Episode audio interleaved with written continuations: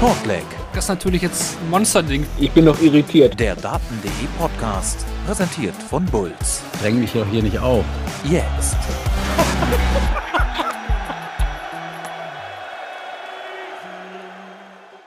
Eine Woche ist die PDC WM 2023 jetzt schon alt. Die erste Runde wurde heute im Alexander Palace abgeschlossen und wir hatten die ersten Spiele von Gabriel Clemens und Michael van Gerven. Das alles besprechen wir natürlich bei Shortleg, dem Daten.de Podcast. Ihr habt es im neuen Intro gerade ja auch schon gehört. Alles präsentiert von Bulls. Marvin Farnbaum ist mein Name und den jungen Mann neben mir, den muss ich glaube ich nicht vorstellen. Heute mit dabei hier bei Shortleg Fabian Schmussler. Hallo Fabian. Guten Abend, hallo. Ja, guten Abend an alle, die hier noch mit dabei sind, live bei Twitch, wie die letzten Tage auch. Ihr könnt euch gerne über den Chat hier mitbeteiligen. Wir nehmen eure Beiträge mit auf und werden die hier in die Sendung mit reinbringen. Und für alle die, die sich den Podcast im Real Life anhören, Gar kein Problem. Das könnt ihr weiterhin auf allen bekannten Podcatchern tun, wie Spotify, mein Sportpodcast.de, Apple und Google Podcasts und neuerdings auch bei Amazon Music und wie immer an dieser Stelle empfehle ich auch den Daten der YouTube-Channel. Da gibt es heute nochmal Interviews von Dave Chisnell und von Gabriel Clemens. Das war auch der letzte Tag jetzt, an dem wir in London vor Ort waren. Exxon und Kevin machen sich dann morgen wieder auf den Heimweg und werden dann im Laufe der WM auch hier dann dazu stoßen und ihre Eindrücke von vor Ort schildern. Ja, Fragen, Kritik, Bewertungen, alles gerne hier rein in den Chat. Wir freuen uns natürlich über ein Abo und ein Follow überall da, wo das möglich ist. Gut, alles dann dazu ist gesagt. Fabian, wenn du die WM so ein bisschen verfolgst und da auch vielleicht an, an deine WM so zurückblickst, auf die Pelli-Bühne, juckt das in den Fingern, wenn du dir die WM-Spiele jetzt so ansehen musst am TV? Ja, natürlich. Also ähm, es ist äh, immer noch so ein bisschen unrealisierbar, was so ein bisschen letztes Jahr passiert ist bei mir, aber wenn man dann vorm Fernseher sitzt äh, oder wo auch immer, am iPad oder am Handy und das verfolgt, dann verspürt man schon so ein bisschen das Kribbeln, weil man einfach weiß, wie es ist, da oben zu stehen und äh, wie gerne man da oben gestanden hat. Also ich habe es da oben genossen und würde es auch super gerne wieder tun und da kribbelt es natürlich schon stark in die Finger, wenn man dann die anderen das Spiel sieht. Das kann ich mir auf jeden Fall gut vorstellen. Aber du hast ja noch genug Jahre Zeit. Deswegen bin ich mir ziemlich sicher, dass wir dich da oben noch das ein oder andere Mal sehen werden. Dann starten wir rein in den siebten Turniertag. Kommt zu glauben, aber die WM ist auch schon wieder eine Woche alt. Äh, ist aber tatsächlich so, die erste Runde wurde am Nachmittag beendet und äh, da hatten wir noch zwei Erstrundenspiele auf dem Programm. Los ging es mit der Partie zwischen John O'Shea und Darius Labanauskas. Hier gewinnt der, der Litauer mit 3 zu 2, konnte einen 0 zu 2 in den Sätzen hier noch drehen. Ich hätte mir ein bisschen mehr von diesem Match erwartet. Wie sieht es da bei dir aus? Ja, also wenn man sich dann so die Statistiken anguckt, ähm, hat man sich natürlich ein bisschen mehr erwartet, vor allen Dingen, weil beide ja Torspieler sind. Auch wenn Labanowska sich jetzt nicht über die Tour qualifiziert hat. Aber ähm, ja, es war spannend, das war das Schöne vielleicht im Spiel. Ähm, man dachte eigentlich, okay, O'Shea, der holt sich das nach dem 2-0. Aber ähm, Labanowski ist natürlich stark zurückgekämpft. Vom Spannungsgrad her war es war schon sehr hoch, aber die Qualität des Spieles war ähm, leider nicht so hoch, wie man es sich von zwei Torspielern gewünscht hätte. Das äh, denke ich auf jeden Fall auch. Wir hatten in das 1 eigentlich ein super Beginn. Der Finish ist von 158 von Labanauskas, dann hat O'Shea 112 gescheckt und der dreht die beiden ersten Sätze ja noch mit 0 zu 2 Rückstand, gewinnt die trotzdem. Am Ende wahrscheinlich vielleicht dann doch die WM Bühnenerfahrung von Labanauskas, die da den Unterschied gemacht hat, aus deiner Sicht? Ja, das glaube ich auch. Also gerade vor O'Shea äh, vielleicht ein bisschen plus Nervosität, auch wenn er Tor gespielt hat, hat er ja nicht viel Bühne gespielt. Ähm, und äh, ich glaube, Labanauskas war da vielleicht ein bisschen abgezockt, da gerade auch nach dem 2-0 so ruhig zu bleiben. Vor allen Dingen muss man sich ja auch klar machen, was du gerade gesagt hast. In beiden Sets führt Labanauskas 2-0 und kriegt das dann noch mit 3-2 um die Ohren. Und ähm, das wegzustecken, das ähm, braucht natürlich dann eine gewisse Erfahrung. Die hatten Noskos einfach auch durch seine Auftritte und äh, hat das dann am Ende dann doch noch gedreht, was ich nicht gedacht hätte. Ich dachte, O'Shea marschiert da jetzt durch, aber ähm, seine Erfahrung hat es dann am Ende doch gerichtet. Ja, O'Shea jetzt nach Simon Whitlock und Richie Edhouse der dritte Spieler, der ein 2 zu 0 noch verspielt hat und am Ende dann verloren hat. Labanauskas war hier ja schon mal ziemlich weit gekommen bei der WM. Also, auch wenn es nicht so jetzt in dieses Jahr lief, er kam jetzt ja auch wirklich nur über die Nordic Baltic Tour zur WM, über die Proto hat es nicht gereicht. Zieht er hier am Ende in Runde 2 ein. Dann kam es zum letzten Erstrundenspiel dieser WM. Die Zeichen waren vorher eigentlich klar verteilt. Martin Klämer gegen den Chinesen Chi Cheng Han gewinnt ja auch erwartungsgemäß mit 3 äh, zu 0. Aber Fabian, der Chinese hat sich doch ganz gut verkauft, oder? Ja, also ähm, es ist ja immer so bei der WM, dass ähm, diese Qualifikationsmöglichkeiten, die sind ja relativ ja, groß, auch äh, so ein bisschen multikulturell und ähm, da ist es natürlich dann immer schön, wenn man so Spieler, neue Spieler äh, dann mal sieht und ähm, klar, auch hier spricht der Average jetzt nicht für ihn, aber es hat schon so ein bisschen Spaß gemacht, ihn auf der Bühne zu sehen. Er hat sich auch wahrscheinlich auch sehr gefreut, da oben zu stehen und es macht generell immer Spaß, so einen Underdog zu haben und man ist einfach auch schon so generell, außer man ist jetzt totaler äh, Martin Kliermarker-Fan, ist man eigentlich generell immer fast für den Underdog. Und da macht es dann natürlich umso mehr Spaß, dann immer so Leuten zuzusehen. Er hatte 480er geworfen, damit äh, drei mehr als Martin Klärmarker. Der war jetzt nie in Gefahr, so richtig, du hast es richtig gesagt, aber so viel 180er hat noch nie ein Chinese bei der WM zuvor geworfen. Also das kann man durchaus festhalten und ja, ein bisschen schade, wir hatten es gestern schon in der Vorschau auf diese Partien gesagt, ein bisschen schade, dass äh, Chi Chen Song da jetzt erneut nicht teilnehmen konnte, der ja die China Premier League total dominiert und auch nochmal ein ganz anderes Level eigentlich hat. Vielleicht wird es dann ja im nächsten Jahr was. Ähm, da muss man natürlich auch abwarten, wie China das mit äh, Corona und so weiter regelt. Ähm, ja, aber den China Qualifier wird es wahrscheinlich auch in den nächsten Jahren geben. Damit ähm, ja, war die erste Runde beendet. Als Fazit kann man sagen, 21 Mal hat sich hier der Pro-Tour-Spieler oder der Proto-Qualifikant durchgesetzt, besser gesagt, und elfmal derjenige, der über den International Weg kam. Weg ist auch gut. Ähm, auch wenn das natürlich teilweise auch Proto-Spieler sind, ne? Bei Labanauskas ja auch so.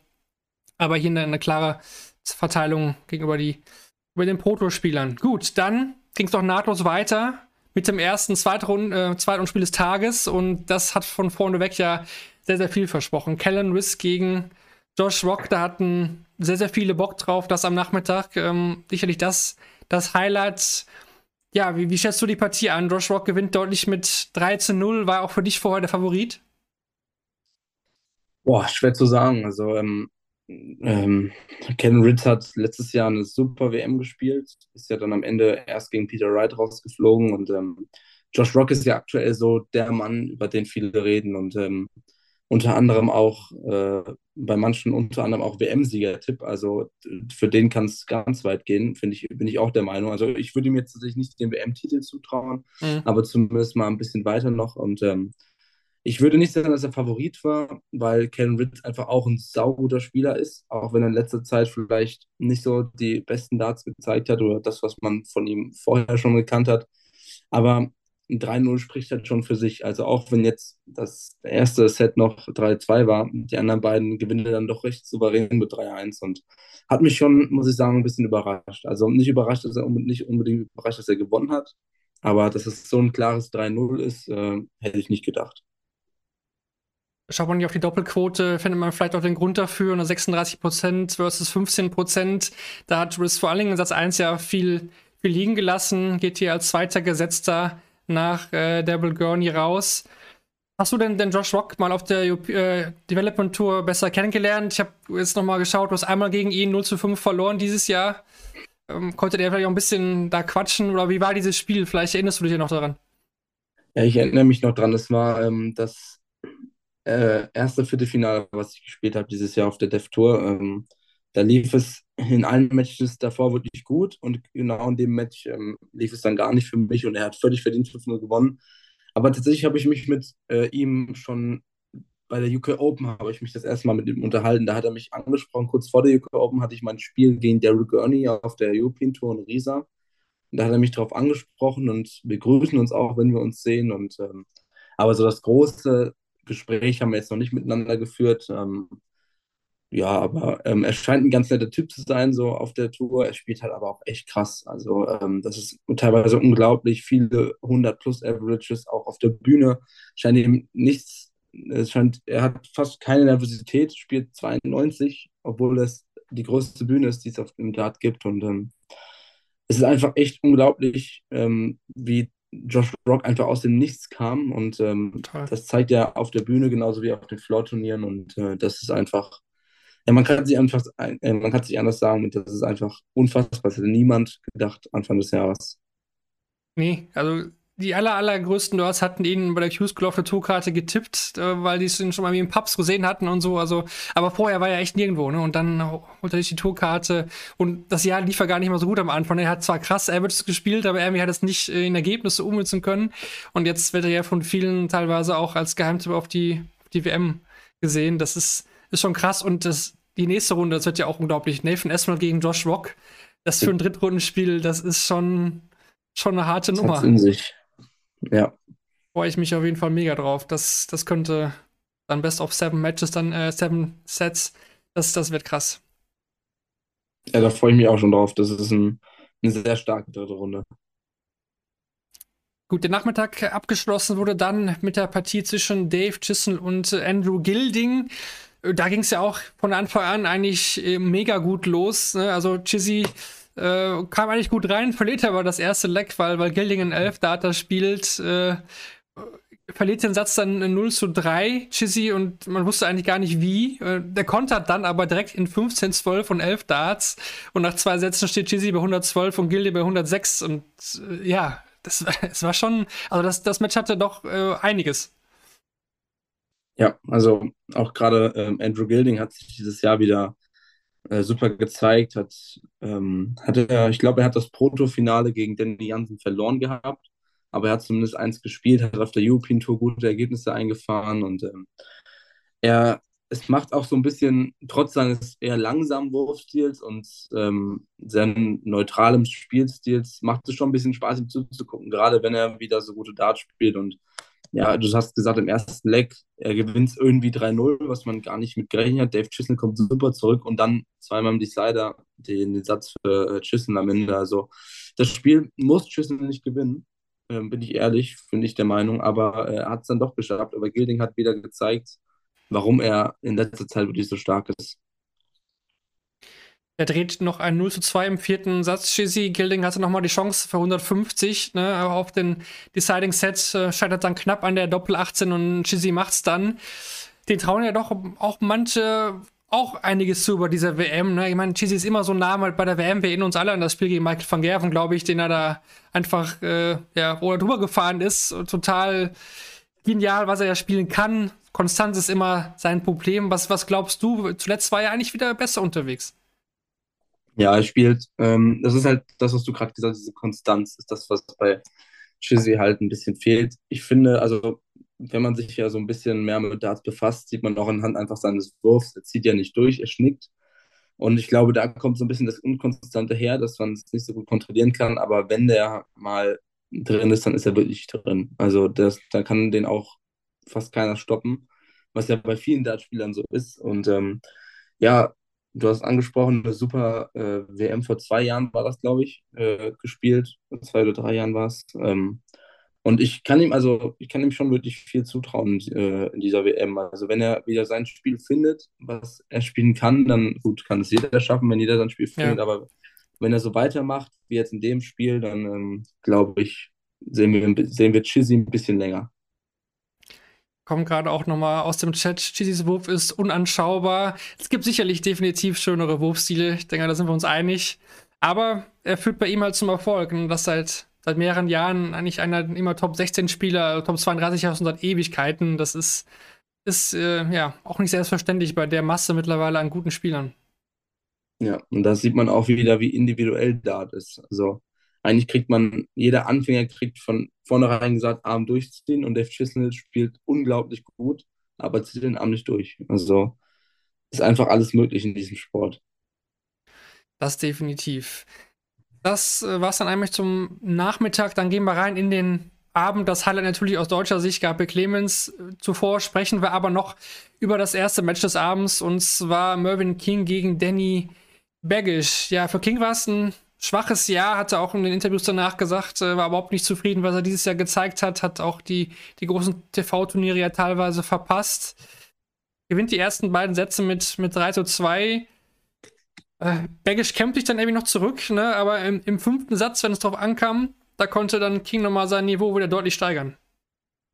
Ja, also ähm, gewinnt die ersten beiden Sätze im Decider, dann spielt, gewinnt Baggish mal einen Decider und dann spielt er diese 112 ähm, zum 3-1 im vierten Set, die wirklich stark waren, weil King vorher einen Dart ausgelassen hat oder zwei, ich weiß es nicht mehr ganz genau, und dann checkt ähm, ähm, Baggish die 112 und äh, pusht sich dann wieder, aber im letzten Set äh, ja, hat King dann wieder ein bisschen angehoben und äh, finde ich dann aber auch am Ende verdient gewonnen. Ich hatte so ein bisschen Angst, nicht Angst in Anführungsstrichen, bei King ist es oft so, dann irgendwann, wenn es nicht mehr so läuft, ne, dann äh, sieht man das, äh, ja, das Gesicht bei ihm so schmerzverzerrt, ne, so am Rücken kommt dann irgendwie mal ein Spiel, man denkt immer, oh, den, den, den geht's gar nicht gut. Er hat ja auch wieder ultra geschwitzt auch wieder.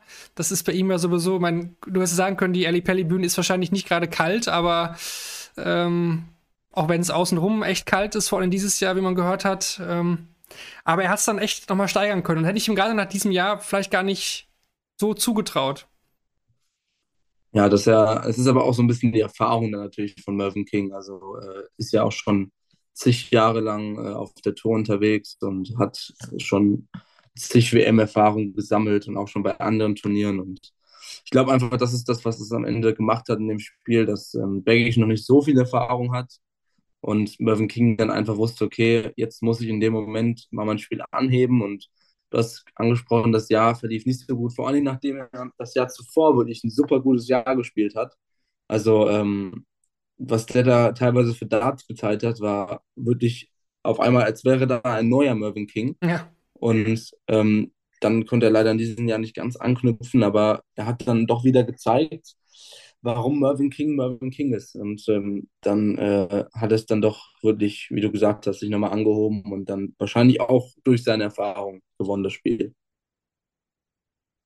Dann kam es zum Highlight aus deutscher Sicht. Gabriel Clemens gegen William O'Connor.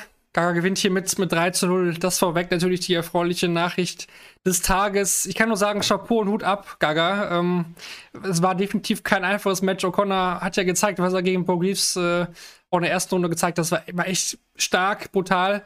Aber wir können nur sagen, echt Gratulation an Gaga, oder? Ich meine, wer das gemeistert hat heute, echt überzeugend. Ja, also ich bin ehrlich, ähm, nachdem ich O'Connor gegen Greaves gesehen habe und gesehen habe, dass Gaga gegen, gegen, den Gewinner von den beiden spielt, war mir schon klar, okay, das wird ein echt schweres Spiel. Und dann hat O'Connor so ein geiles Spiel rausgehauen gegen äh, Bo Greaves. Ich hätte, ich hätte mich auch voll für Bo Greaves gefreut, wenn sie das gemacht hätte, aber sie hat ja auch stark gespielt. O'Connor war einfach nur besser. Und ähm, was so ein bisschen natürlich, Gaga hat mega gut gespielt, in den wichtigen Momenten auch immer da gewesen, auch mal 180er, 140er im richtigen Moment rausgehauen, aber hat natürlich auch ein bisschen davon profitiert, dass äh, O'Connor ein bisschen Double Trouble hatte. Und, ähm, aber letztendlich muss man einfach sagen, er hat es gut gemacht, hat ein paar Highlights gehabt, die 132 im letzten Set, hat das letzte Set ja dann auch ganz klar gewonnen. Und ähm, es hat ähm, schon, glaube ich, sehr, sehr viel Freude gemacht, dass man nicht zittern musste aus deutscher Sicht, weil es am ja. Ende ein klares 3-0 war, weil er sich immer in den entscheidenden Momenten dann doch durchgesetzt hat. Und ähm, ja, also wirklich gut gemeistert, vor allem weil O'Connor wirklich ein starker Gegner ist. Hätte natürlich, ich weiß, hätte, hätte, aber im ersten Satz natürlich anders laufen können. Ne? O'Connor hat da drei Set-Darts und äh, aber Gara, diesmal muss man auch sagen, hat die Chancen einfach und das war vielleicht in den letzten Wochen oder auch Monaten äh, bei den TV-Turnieren nicht so. Hat die Chancen einfach mal genutzt ne? und auch dann das 2-0 mit dem Decider super schnell klar gemacht, da gar nichts anbrennen lassen hinten raus die Matchstarts, da hatte ich auch schon wieder so ein bisschen Angst. Also, na, ne, wenn er das Leck dann noch irgendwie verliert und dann setzt er sich wieder im Kopf fest und dann war es dann die, Do Doppel 3 in Matchstart Nummer 6. Äh, und, und, generell schaut man auf die Statistiken: 95,64 und 39% Doppel, die wären jetzt ja auch noch besser gewesen ohne die 6er und die verpassten Matchstarts, die fünf vorher. Da kann man, kann man nicht meckern, ne? Also, was soll man da noch viel nee. sagen? Ne, kann man wirklich nicht. Also wirklich guter Auftritt von Gaga und ähm, hoffentlich geht es dann auch so weiter. Er spielt ja gegen den Gewinner von Wade gegen James Wilson, äh, gegen äh, Jim Williams. Genau. Und ähm, mal sehen. Also ich nehme stark an, dass es Wade ist. Gaga hat ja so ein bisschen ein Wade-Problem.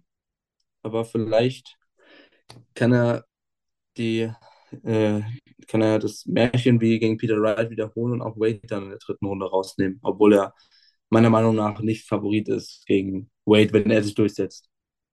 Ja.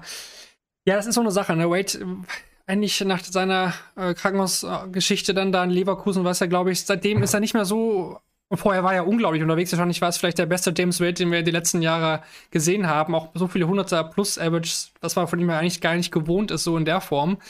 Ja, danach so ein bisschen, aber klar, James Wade ist James Wade, ne? Die WM passt zwar auch nicht so bisher so zu ihm ich sag mal so, jetzt als 25 äh, gesetzt in, in Runde 3, da kommt zwangsläufig jemand, der sehr, sehr, sehr gut Dart spielt. Es hätte doch vielleicht auch schlimmere Gegner geben können, oder? Ich meine, jetzt so, Flo Morgan ist schon vorweggegriffen gegen Luke Humphreys. Das tut vielleicht ein bisschen mehr, wo da Michael Smith und Martin gewinnt. Das sind nochmal noch mal ein anderes Kaliber aktuell, oder? Ja, also du hast angesprochen, die Geschichte in Düsseldorf nach der European Tour von Wade. Ähm, aber man muss natürlich dann immer gucken, äh, WM-Bühne ist natürlich dann nochmal was anderes und ähm, ich finde auch, ja, es gibt, äh, es gibt auf jeden Fall schwerere Lose, äh, gerade in Gagas Ranglistenposition als James Wade, zum Beispiel ein Luke Humphries oder Michael Smith. Ähm, aber trotzdem, Wade ist Wade und wir wissen alle, zu was er in der Lage ist. Und ich bin gespannt auf sein erstes Spiel, weil auch Jim Williams kein einfacher Gegner ist. Und ähm, wir werden sehen. Wenn, äh, ich glaube, wenn er da ein gutes Spiel macht, dann hat, äh, muss sich Gerger schon wirklich anstrengen, aber hast es angesprochen. Seit, seit der Krankenhaussache ist Wade nicht mehr auf dem, auf dem Pfad, von dem wir ihn vor der Krankenhaussache kennen. Und ich bin gespannt. Also klar kann das ein Vorteil sein für Gaga, aber ähm, das kann auch genauso schnell in die andere Richtung gehen. Dann nehmen wir doch mal ein paar Aussagen aus dem Chat mit rein zum Gaga-Spiel. Hier schreibt jemand bei euch im Forum, hat das heute einer sehr treffend beschrieben. Irgendwas, ähm, das war eher der Proto-Gaga auf der Bühne und nicht der TV-Turnier-Gaga. Vielleicht sogar ganz treffend, ja. Also, was Gaga auf der Proto spielen kann, das wissen wir ja alle. Da, da, ist so eine Sache wie heute absolut keine Seltenheit. Dann schreibt doch jemand anderes. Die Seite einfach bockstark gewesen mit 13 und 12 Darts, absolut treffend. Dann hier blickt einer auch voraus, Wade einfach zu abgezockt, sehe lieber den anderen. Gut, müssen wir abwarten. Ne? Jimmy Williams hat Fabian auch gerade gesagt, der muss man auch erstmal bezwingen. Und dann hier noch eine Aussage. Das war eine richtig gute Leistung von Gaga, aber O'Connor war die ersten beiden Sätze ebenfalls sehr stark unterwegs. Wenn er da ein bisschen effizienter ist, dann kann das auch in eine ganz andere Richtung gehen. Hatten wir ja auch schon so besprochen. Aber es ist eben halt da, ne? da entscheiden halt Millimeter. Und heute war vielleicht das Matchglück auch mal auf der deutschen Seite. Das hatten wir auch schon anders. Muss man auch so sagen. Also Gaga hat echt ein super Spiel gemacht, hat aber in den einen oder anderen Momenten natürlich davon profitiert, dass O'Connor ähm, Doppelprobleme hatte. Aber das gehört halt zum Dart dazu. Ein bisschen Spielglück braucht man immer. Und ähm, diesmal dann zum Glück aus unserer Sicht für Gaga und nicht gegen ihn. Ja, im Interview bei uns äh, mit Kevin hat er auch noch vor Ort gesagt, er fand es einfach geil, wieder auf, auf der Bühne zu spielen. Das äh, Corona-mäßige da der letzten Jahren war natürlich äh, kein, keinesfalls vergleichbar mit dem, was er dieses Jahr wieder erleben durfte oder was er auch früher ja schon äh, erlebt hat. Und äh, es freut mich einfach auch persönlich, dass er da jetzt äh, auch vielen Kritikern vielleicht auch äh, gezeigt hat, was er aber Bühne spielen kann. Ne? Da wird dann oft gesagt, ja, bald ist Martin die Nummer eins und so weiter. Ich weiß, dass das eigentlich unter euch und unter Gaga und Martin überhaupt keine Rolle spielt, aber ja, viele Medien, die, die steigen aber sowas immer gerne ein ne? und dann greift man sowas auf und mich freut es einfach nur, dass Gaga auch solchen Leuten heute mal wieder gezeigt hat, was der German Giant auf der Bühne kann. Gut, dann vielleicht äh, im Schatten davon, aber das soll auf gar keinen Fall untergehen. Ähm, es ging nämlich relativ schnell, das, das nächste Match. Ja, es, es, war eine Ansage von Michael van Gerven an die Konkurrenz. Er gewinnt äh, 3 zu 0 gegen Louis Williams, der nach seinem ersten Sieg noch im Interview gesagt hatte, Michael van Gerven, hu, äh, kenne ich gar nicht, so scherzhaft natürlich. Ich, ich denke, Fabian, spätestens heute wird er wissen, wer Michael van Gerven ist. Ja, also ähm, tatsächlich habe ich von vornherein gesagt, also mein WM-Tipp ist Van Gerven. Äh, hat er gut bestätigt heute mit dem Spiel. Ähm, nee, also es war eigentlich eine sehr einseitige Partie und ich finde, das ist bei Louis Williams leider immer so ein bisschen. Also er gegen Spieler, wo er nicht Favorit, äh, wo er also wo er vielleicht Favorit ist oder man sie gleich stark einschätzt, spielt er wirklich immer gut. Das war gegen Sonnefeld genauso, hat echt ein super Spiel gemacht. Mhm. Acht perfekte Darts unter anderem gespielt. Ähm, und wenn es dann aber so auf einen schwierigen Gegner kommt, sowas wie ein Van Gerven oder wie ein Price oder wie ein Peter Wright, da hat er immer wirklich dann auch schon das Nachsinn und zwar nicht nur knapp, sondern auch schon relativ, relativ ähm, ja, klar. Und das hat man heute wieder gesehen. Ähm, klar, dieses kleine äh, Van Gerven Hu, das ist halt so ein bisschen Spaß. Das soll man auch nicht mehr als Spaß verstehen. Ähm, nicht, dass man da jetzt denkt, oh, wie arrogant und dann kommt so eine Leistung. Das ist auf keinen Fall. Aber ähm, Van Gerven hat einfach wieder gezeigt, ähm, was, was wir von ihm kannten, bevor er ja seinen Dartswechsel hatte und seinen Wurf ein bisschen verändert hat. Und ähm, ja, äh, war ich habe eigentlich mir, ich bin davon ausgegangen, dass es ein klares Spiel wird, dass es so klar wird, mit einem 9 zu 1 in Lex. Ähm, hätte ich jetzt, davon wäre ich jetzt auch nicht ausgegangen, aber dass Van Gerven das souverän dann nach Hause bringt, äh, damit habe ich schon gerechnet. Es ist so ein bisschen wie im letzten Jahr bei Louis Williams, ne? Auch da erste Runde gut und dann gegen Gaga auch total eingebrochen, da kam ja auch gar nichts und das trifft ja genau das, was du gerade gesagt hast. Da da in solchen Spielen dann irgendwie nicht, nicht in Fahrt kommt, äh, Jetzt gut, Michael van Gerven hat natürlich auch sehr gut gespielt, 50% Doppel, 101er Average am Ende. Die Triple 19 kamen sehr, sehr gut. Ne? Super Switch mal wieder von, von, von Gerven und ich fand auch jetzt von, von allen Top-Favoriten, wir haben jetzt ja die meisten, noch nicht alle, aber die meisten haben wir gesehen. Price, Wright, Michael Smith, Espinel. War das der überzeugendste Auftritt, oder? Ja, absolut. Also 50% Doppelquote spricht Bände und äh, auch der 101er Average und auch generell, wie das Spiel verlaufen ist eigentlich immer das Spiel unter Kontrolle gehabt. Und es hat einfach auch wieder Spaß gemacht, diesen Van Gerben auf der Bühne zu sehen. Und ja, absolutes Zeichen gesetzt an die Konkurrenz und wie gesagt, also von vornherein mein WM-Tipp gewesen. Schließen sich auch welche im Chat an. Meiner war es auch. Ich habe gesagt, Van Gerben gegen Michael Smith im Finale. Bin gespannt, ob es dazu kommt. Hier schreibt noch jemand der zweite Satz überragend von Michael van Gerven. Ja, also ich denke auch, dass ja, er hier die 117, ja eine Duftmarke hinterlassen hat. Genau, zu diesem Satz kommen wir dann gleich nochmal bei den Statistiken. Kurz äh, davor möchten wir aber noch das letzte Spiel besprechen, und zwar Stephen Bunting gegen Leonard Gates. Gates wieder mit seinem Walk-On. Mhm. Es ist äh, unglaublich, unglaublich zu sehen. Äh, und anscheinend hat ihm auch Titanium gefallen. Von, von Stephen Bunting hat er ja auch äh, mitgesungen. Also auf jeden Fall eine richtige Type. Hatten wir auch schon nach dem ersten Spiel im Interview. Äh, der, der enjoyt sich einfach da oben die ganze Geschichte auf der Bühne zu sein. Der hat einfach da Bock drauf. Und ja, aber sportlich war eigentlich Absatz 2 heute gegen Steven Bunting dann einfach auch nicht mehr gut genug, oder? Nee, es war, es war ja schon gegen Nentjes so, dass es ähm, ein Spiel war, was davon geprägt war, dass einfach viele Doppelfehler gemacht wurden, die Nervosität da ein bisschen gespielt hat. Ähm, und das war in dem Spiel auch so. Also, es hat mich überrascht, dass er da einzeln in Führung geht. Hätte ich nicht damit gerechnet. Auch dass Bunting so viele Probleme hat auf die Doppel, hätte ich nicht gedacht. Am Ende steht da 24 zu 22. Also da werden beide nicht zufrieden sein. Aber, und das äh, ist was Positives, der Gates macht Stimmung. Und ähm, das hat man ja auch gesehen. Er wurde ja auch ja. nach dem Match, als diesen Bunting interviewt wurde, wurde auch, hat er ähm, ja, der Interviewer hat dann trotzdem noch den äh, Gates ähm, äh, mit reingenommen und der hat nochmal mit den Zuschauern gespielt. Also ja, vom, vom, ähm, ja, vom Show her war das, äh, wie auch schon gegen Nentjes, äh, mega cool, den da oben zu sehen und mega lustig. Vom Spielerischen her, ich meine, man muss sagen, obwohl diese Doppelquote so niedrig ist, spielt Bunting über 90 und Gates Ende 80. Also vom Scoring mhm. her war das ja gar nicht so schlecht aber halt die Doppel, die Nervosität auch öfters mal bei Doppel 1 dann ausgemacht. Ähm, und ähm, ja, da war, also ich war eigentlich schon überzeugt, dass ähm, Steven Bunting das Spiel einfacher gewinnt, aber er hat sich dann am Ende doch schon sehr, sehr schwer getan. Was mir jetzt ja noch aufgefallen ist, ähm, bei den niedrigen 300-Finishes ist, ist Gates immer über das Bull gegangen. Ne? Ganz, ganz klassischer Fall von, der Mann kommt aus dem Steel-Tip-Bereich, Bullshooter. Ja. Äh, äh, aber er hat es auch immer getroffen meistens. Ne? Also 101 dann auch, hat er auch gecheckt dann zum ersten Satzgewinn. Ich glaube, es müsste die 101 gewesen sein. Bull direkt, also hat das nochmal gemacht irgendwann, auch seinen ersten Dart dann direkt im, im Bull gehabt. Also äh, das hat er auf jeden Fall drauf. Er ist auch im EDAT-Bereich ein bekannter Mann, hat ja auch schon einiges da, da gewonnen. Also aber da sieht man mal wieder, ne, wo die, das sieht man bei solchen Spielern einfach mhm. wirklich, die fühlen sich da auf Bull halt irgendwie total wohl.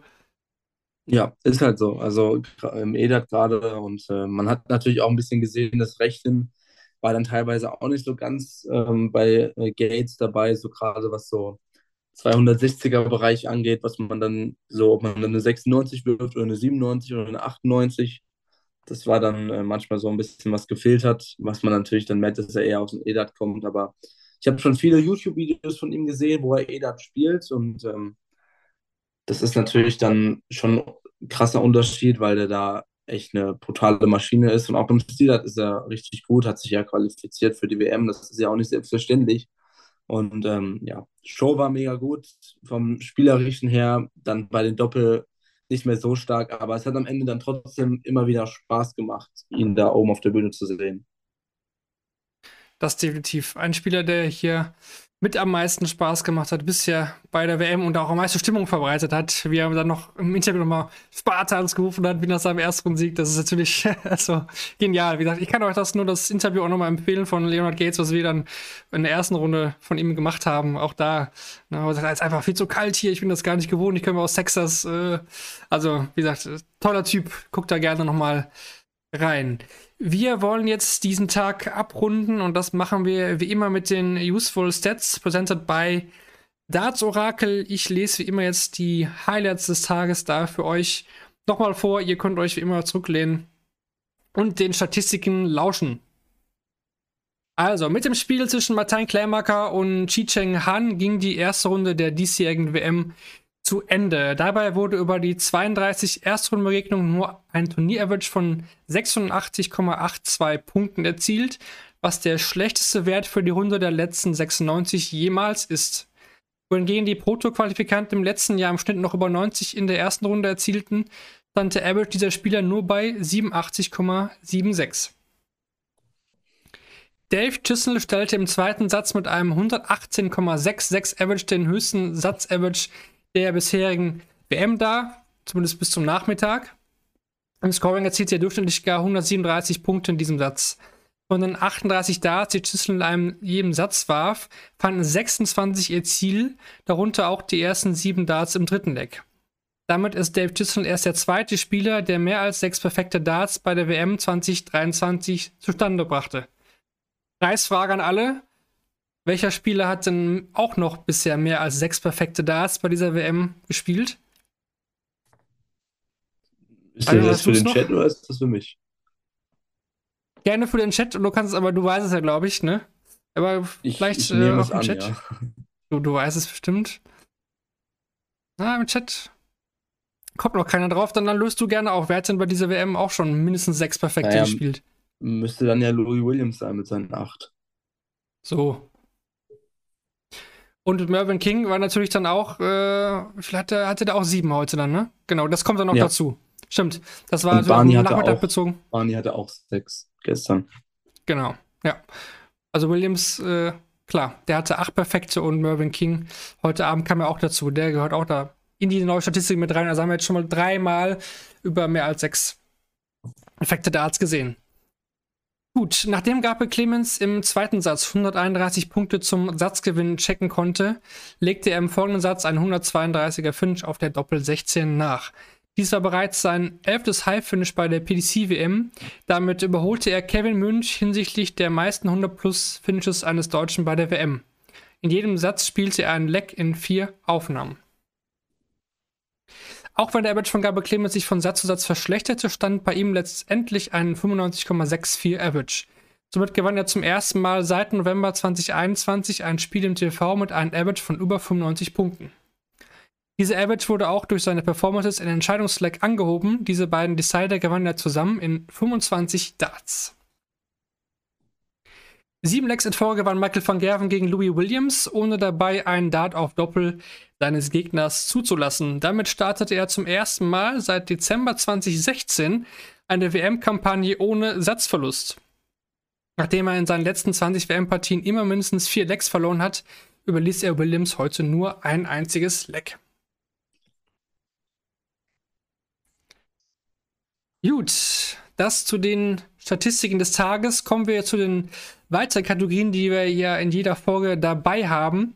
Da geht es natürlich um das Match of the Day und um den Player of the Day. Gerne eure Einschätzung da auch im Chat wie jedes Mal, aber auch die Frage an unseren Gast Fabian, was war für dich heute das Match des Tages und bei wem würdest du sagen, das war für dich der Spieler des Tages? Ja, also ähm, es gab viele gute Matches heute, aber ich würde mal sagen, aus deutscher Sicht dann doch das Spiel von Gaga gegen O'Connor.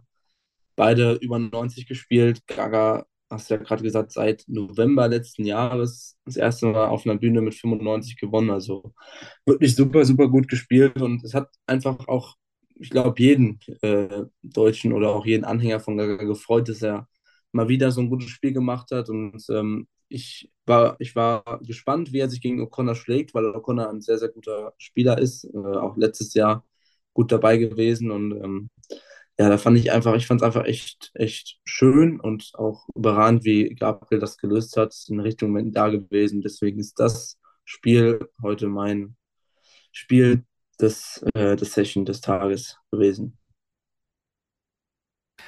Kommen auch rein Vorschläge. Cheesy gegen Gilding kommt da auch äh, als, als, als, Vorschlag, kann man sicherlich auch Argumente befinden. Spieler des Tages, äh, ja, als deutscher Gaga, als, als genereller Fan Michael van Gerven. Hier auch nochmal als äh, Player of the Day Michael van Gerven. Ja, also von der Leistung her war das schon echt, echt eine, eine gute Sache vom, ja. vom MBG, aber für, für, für Gaga findet man natürlich auch Argumente. Aus deutscher Sicht vor allen Dingen klar, wenn man da die deutsche Brille ein bisschen aufhat, 95, das ist schon, ist schon schön. Ja, ja. Aber Player of the, äh, äh, vom, auf, äh, vom Tag würde ich aber trotzdem noch äh, an Van Gerven übergeben. Also, das hat er super gelöst gegen Louis und, äh, und über 100 gespielt.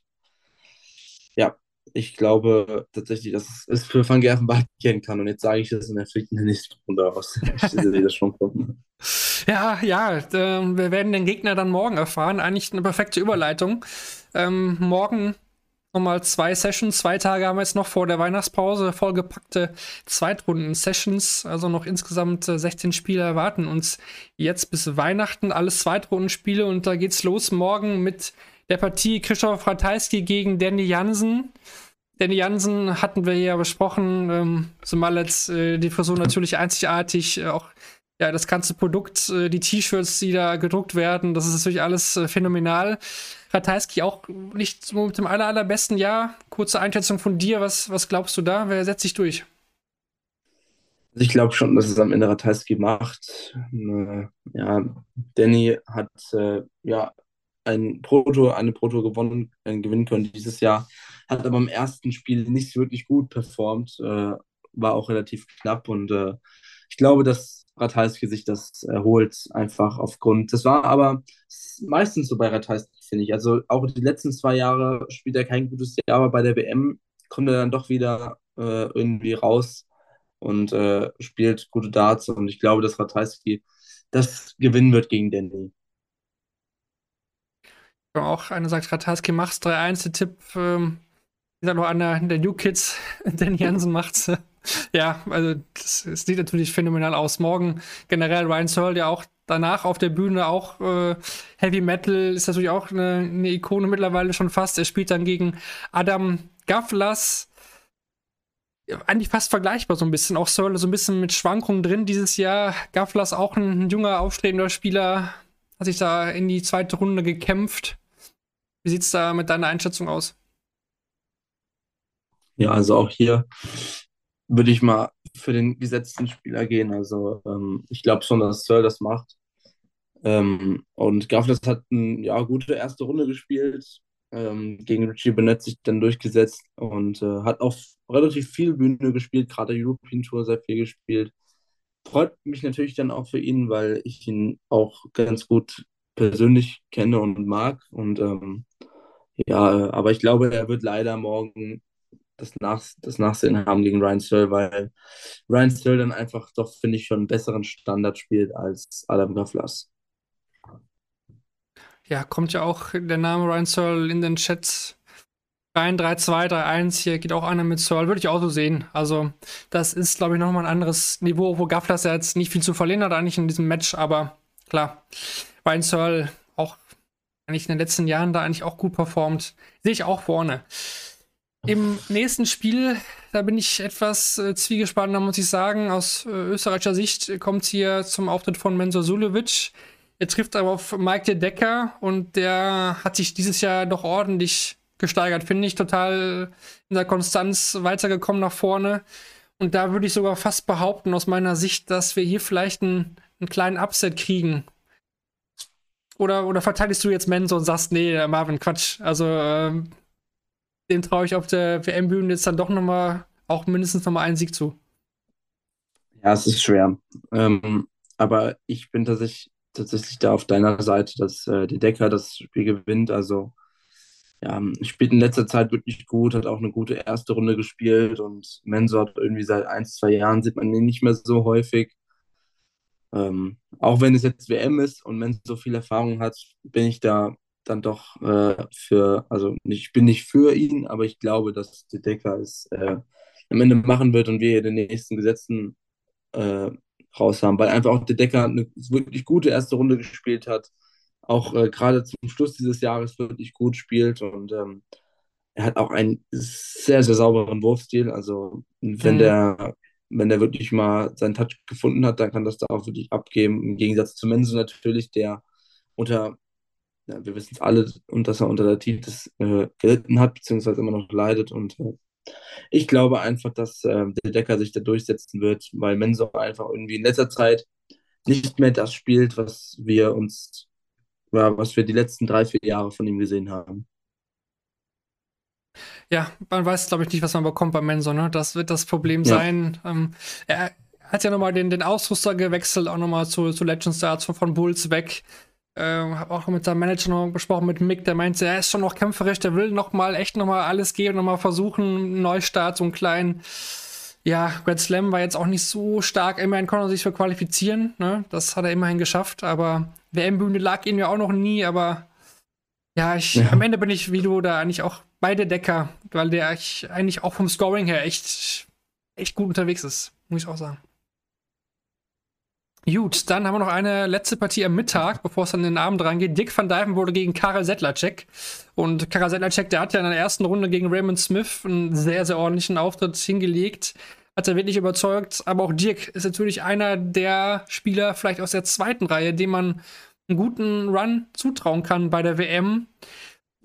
Sicherlich kein Spieler Sedlacek, gegen den man als Dick van Dijven wurde in so eine WM kalt reinstarten möchte, oder? Ja, also Karel hat äh, wirklich ein super erstes Spiel gespielt. Wie du gesagt hast, 98 war das, glaube ich, gegen Raymond Smith. Und ich finde aber auch bei Karel Sedlacek ist das immer so ein bisschen abhängig, ob er jetzt äh, einen guten Tag erwischt oder einen schlechten Tag, beziehungsweise ein gutes oder schlechtes Spiel. Aber ähm, ist auf jeden Fall nicht äh, das, das einfachste ähm, Zweitrundenlos. Aber ähm, ich glaube doch, dass Dirk van Dijvenbode sich ja durchsetzt, weil das ist einfach, das ist eine von auch von den Spielern, was wir gerade auch angesprochen haben, wenn der mal den Touch findet, dann äh, ist der richtig drin und pusht sich und auch ihm gucke ich sehr gerne zu. Ich mag auch so einen Gervin Price, so ein bisschen das Pushen, dass es nicht nur so ein ja, relativ neutraler Style ist, sondern sich mal ein bisschen gepusht wird, ein bisschen mit den Zuschauern gespielt wird, mit Emotionen gespielt wird. Und das ist ja auch, was Van Dijvenbode macht. Und da sehe ich ihn einfach vorne, auch wenn Karas Hitler-Check ein schweres Los ist wenn er so spielt wie gegen Raymond Smith, dann wird es auf jeden Fall ein super, super schweres Los, aber ich bin gespannt, ob er an die Leistung anknüpfen kann morgen. Guck mal in den Chat, da schreibt jemand, Sedlacek gewinnt 3-2, dann schreibt jemand klar für Dick van Dijvenbode für den Auberginius, Sedlacek ist für ein oder zwei Sätze gut. Da gehen die Meinungen ein bisschen auseinander. Ich denke, wir können ja festhalten, ein gutes Spiel sollte es auf jeden Fall werden. Ja, dann, dann die Abendsession und äh, da gibt es ja echt äh, einige interessante Partien. Für mich ein bisschen überraschend, dass Gary Anderson als erstes angesetzt ist hier in diesem Spiel gegen Madas Rasma. Und äh, das Spiel gab es ja schon mal bei der WM vor, ich glaube, es ist ja vor zwei Jahren dann gewesen sein, vor zwei Ausgaben. Da hat Anderson noch, noch gewonnen. Jetzt haben sich so die, ja, die Zeit so ein bisschen vielleicht die, die beiden Spiele angenähert. Ne? Das habe ich, glaube ich, äh, der Folge schon gesagt, wo Rasma gewonnen hatte. Anderson so ein bisschen, ja, klar, auf dem Weg nach unten dieses Jahr lief, lief eigentlich nicht viel zusammen. League letzter zum Beispiel und Rasma, ja, kratzt an den Top 32. Glaubst du, dass er Anderson da ärgern kann? Ja, schwer. Also bei Anderson ist es genau andersrum wie bei zum Beispiel einem Menzo Sujovic. Der ist ja totaler, also auf der WM-Bühne glänzt er irgendwie immer doch. Also wir, du hast es angesprochen, seit zwei Jahren ist es so, ist er nicht mehr der Anderson von den WM-Titeln, schon lange nicht mehr, auch wenn er vielleicht versucht, wieder zurückzukommen, aber er spielt nicht mehr konstant so gut, aber bei der WM hat er irgendwie immer, also hat er Finale gespielt gegen Price 2, WM 2021 und letztes Jahr Halbfinale gespielt gegen Peter Wright. Also äh, spielt wirklich eine super, spielt WM eigentlich immer gut. Und das ist das Problem, also das Problem, das ist, warum ich Anderson auch hier vorne sehe. Klar ist Russell so jemand, der auch gerne mal mit so Emotionen, mit so kleinen Tricks spielt, was ja Anderson überhaupt nicht leiden kann. Da reagiert er ja immer wirklich mhm. nicht so in News drauf, aber ich glaube, am Ende wird sich Anderson da durchsetzen, weil er irgendwie bei der WM immer besser spielt. Und äh, Russell vielleicht so ein bisschen noch Respekt vor der WM-Bühne hat. Und äh, ja, das ist einfach der Grund, warum ich Anderson da morgen vorne sehe. Auch wenn äh, Rasma wirklich auch die Qualität hat, äh, dieses Spiel gewinnen zu können. Ja, wir, wir müssen abwarten. Wenn es der, der Anderson, der WM Anderson wird, dann wird das, wird das wahrscheinlich machen, kommt darauf an, wie viel er trainiert hat, schreibt ja auch jemand, ja, weiß man bei Anderson ja nie. Er sagt ja immer, er trainiert nicht viel. Ähm, ob man das immer so glauben äh, muss bei ihm, das Publikum wird pro Anderson sein, schreibt ja jemand. Das kann natürlich auch nochmal zum, zum Faktor werden. Klar, Anderson absoluter Fanliebling. Vor zwei Jahren haben wir das gleiche gesagt bei Gabriel. Ja, wir sagen es eigentlich jedes Jahr vor der WM wahrscheinlich. Wahrscheinlich ist es wirklich so. Und am Ende packt er seine WM-Form raus und äh, zieht dann wieder irgendwie ins, mindestens ins Viertelfinale ein. Alles, alles möglich beim Flying Scotsman. Ja, danach suchen wir den Gegner von Gabriel Clemens. Wir hatten es ja gerade schon gesagt. James Wade gegen Jim Williams. Du hast es schon so ein bisschen auch schon angeteasert und schon gesagt, dass es sicherlich nicht einfach wird für Wade, aber du ihn dennoch gegen, gegen Williams auch wegen der WM-Erfahrung wahrscheinlich vorne siehst. Ja, also ähm, es ist Wade. Also wenn er Bock hat, dann gewinnt er das. Wenn er vielleicht keinen Bock hat und es ihm nicht so gut geht, dann äh, wird spannend. Jim Williams ist schwer zu bespielen, hat auch eine Proto, ein Prototurnier dieses Jahr gewonnen und äh, hat in der ersten Runde gegen Bialecki jetzt viele Doppel ausgelassen und deswegen in seinen Augen unnötig spannend gemacht. Aber ich glaube, James Wade einfach mit seiner Erfahrung und ähm, gerade da WM auch wieder, dass es WM ist, würde sich da durchsetzen, meiner Meinung nach. Wenn auch knapp. Ich kann mir gut vorstellen, dass es ein knappes Spiel wird. Wade wird aber meiner Meinung nach sich am Ende dann durchsetzen. Danach wird es dann aus deutscher Sicht morgen wieder spannend. Bisher zwei Spiele, zwei Siege aus deutscher Sicht bei dieser WM. Die Frage ist, bleibt das so? Florian Hempel hat seinen zweiten Auftritt gegen Luke Humphreys ja, ähm, kannst du den deutschen Fans Hoffnung machen oder musst du da leider sagen, Luke Humphreys äh, überragendes Jahr wird ein Tick zu stark sein?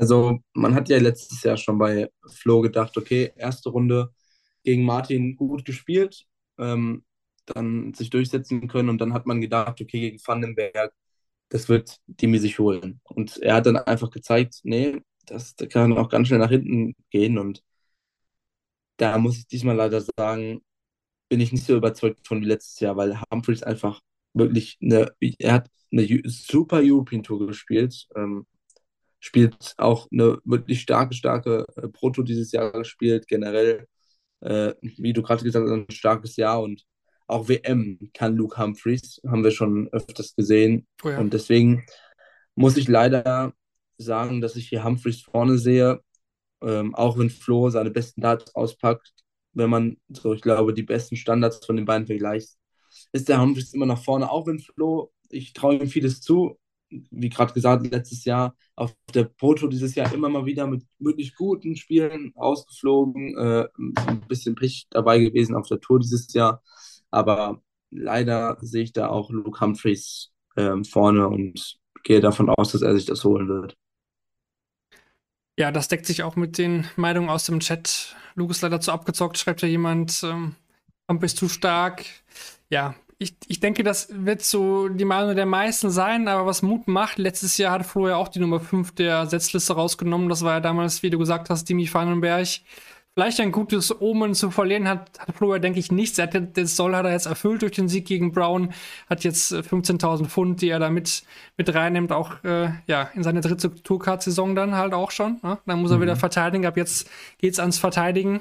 Und gerade der Anfang in 2023 ist ein Bonus für ihn, weil er ja in 2021 am Anfang gar nichts gespielt hat quasi. Also ja, vielleicht kann er davon auf jeden Fall noch was Positives mitnehmen. Hoffentlich dann auch mit richtigen Walk-on-Song. Das äh, wäre wär schon mal wünschenswert, dass er, dass er da dann den Kölschen Jung bekommt, den er gerne hätte. Und dann schauen wir einfach mal. Aber ja, ich glaube auch, dass Luke Humphries hier eine Nummer zu groß sein wird. Aber da lasse ich mich gerne eines Besseren belehren. Gut, dann noch zum Abschluss der, der morgigen Abend-Session finde ich ein bisschen überraschend die Reihenfolge der Spiele. Wir haben Vincent van der Voort gegen Cameron Menzies. Äh, unterhaltsam sicherlich. Cameron Menzies ähm, in der ersten Runde gegen Diogo Portella war jetzt nicht so das, das Spiel, was man sich vielleicht gerne angeschaut hat. Menzies kennt man ja mit seinen Mätzchen da auf der Bühne immer, immer für, für Lache auch, auch wert. Ist die Frage, ob er sportlich da auch jetzt eingreifen kann gegen Van der Voort oder äh, wie siehst du das? Ja, also Menzies hat ja in der ersten Runde, wie du gesagt hast, gegen Diogo Portella nicht so gut gespielt. Und ich glaube, das lag auch unter anderem darin, dass einfach Diogo Portella wirklich langsam gespielt hat und Menzies ja einen schnellen Wurf hat. Deswegen glaube ich, dass das Spiel gar nicht so schlecht wird, weil beide wirklich einen schnellen Rhythmus haben und beide äh, dann auch damit gut umgehen können. Ist so ein bisschen Spannungsverhältnis vielleicht zwischendrin, weil Van der Voort sich natürlich auch so ein bisschen äh, anti geäußert hat zu dem Vorfall oder zu der Qualifikation von äh, Sherrock, dass mhm. die PDC das so kurzfristig dann entschieden hat und Menzies ja, wie viele wissen, äh, Freund von Sherrock ist. Aber ich glaube, dass ähm, Cameron Menzies, es macht Spaß, ihm zu gucken. Er wird auch immer bei den Kommentatoren vorgestellt als ein richtig lustiger Typ und das sieht man auch auf der Bühne, finde ich beide, also ich glaube, es wird ein wirklich richtig schönes Spiel auch anzugucken, weil sie einfach beide ein gutes Tempo haben. Und trotzdem bin ich auch da beim vierten Spiel in dieser äh, Session von vier bei dem Favoriten, bei dem Gesetzten, dass Van der Voort sich gegen Cameron Menzies äh, durchsetzen wird. Aber ich glaube trotzdem, dass es ein sehr unterhaltsames Spiel werden wird. Ja, absolut. Also das ist, glaube ich, auch ein guter Punkt oder ansprichst äh, mit den Aussagen von Van der Voort zur Quali oder zur Wildcard von Fallon Sherrock. Ähm, Van der Voort ja generell ein Spieler, der seinen Mund da durchaus öfter mal aufmacht. Ne? Der kritisiert auch Barry Hearn, also der kennt da nichts, der vielleicht auch ein bisschen im Schatten von Michael van Gerven. Und er weiß ja, dass äh, van, van Gerven da ja sein bekanntlich bester Freund auf der Tour ist und äh, vielleicht kann er da einmal so ein bisschen agieren aus dem, Rücken. Das könnten vielleicht andere nicht. Er spricht zumindest aus, was er denkt. Ähm, jetzt muss er auch sportlich dann beweisen, dass da was hintersteckt. Äh, wie gesagt, ich bin ein bisschen überrascht über die Reihenfolge dieses Abends, dass das äh, Van der Voort hier gegen Menzies als letztes angesetzt ist. Und es ist ja nicht so, dass da ein, irgendwie ein Spieler nicht durchgekommen ist, den man da sonst hätte erwartet. Das hätten wir jetzt Van der Voort Portella gehabt. Aber gut, mhm. heute war ja Van Gerven auch an drei und das, äh, vielleicht ist das so auch ein bisschen nach dem Gusto der Spieler. Vielleicht wollte Gary wohl den Bus nach Hause nehmen. Ich habe hab keine Ahnung. Gut, gut. Und dann müssen wir jetzt die Umfrage auflösen der gestrigen Sendung. Da hatten wir gefragt, wer gewinnt die Partie zwischen Gabriel Clemens und William O'Connor. Und äh, von euch hatten abgestimmt 58% auf William O'Connor und 42% waren auf Gabriel Clemens. Also, liebe Leute, ne, da lagt ihr falsch. Gabriel Clemens gewinnt hier mit 3 zu 0. Und dann haben wir die Frage für die heutige Sendung. Gerne auch wieder im Chat abstimmen. Welcher Spieler aus dem Duo Mensur Sulevic und Florian Hempel erreicht Runde 3? Beide, keiner, nur Mensur oder nur Florian Hempel gerne hier im Chat kurz Nachricht rein oder natürlich auch bei, bei Spotify dann im Real Life gerne einfach unten abstimmen. Und äh, wir lösen natürlich dann in der Sendung morgen wieder auf, was ihr dazu so gesagt hat. Gut, dann haben wir noch ganz kurz die Zeit, noch über Jahr zu reden. Ein bisschen jetzt weg von der PDC-WM. Äh, ja, blicken wir noch mal kurz, was hast du alles äh, erreicht oder gespielt dieses Jahr? Es ging ja echt mega gut los. UK Open, wahrscheinlich ein mega Erlebnis, hast du auch bei uns im Podcast äh, dargestellt. Hast da zwei Spiele gewonnen, dann gegen Adrian Lewis gespielt, dein European Tour Debüt gefeiert in Riesa. Wie fällt dein Fazit zu 2022 aus? Ja, also du hast es ganz gut gesagt. Also der Start war mega. Also Q-School wirklich äh, im letzten Tag auch Halbfinale gespielt, knapp verpasst die äh, Tourkarte, was jetzt aber auch gar nicht so schlimm war.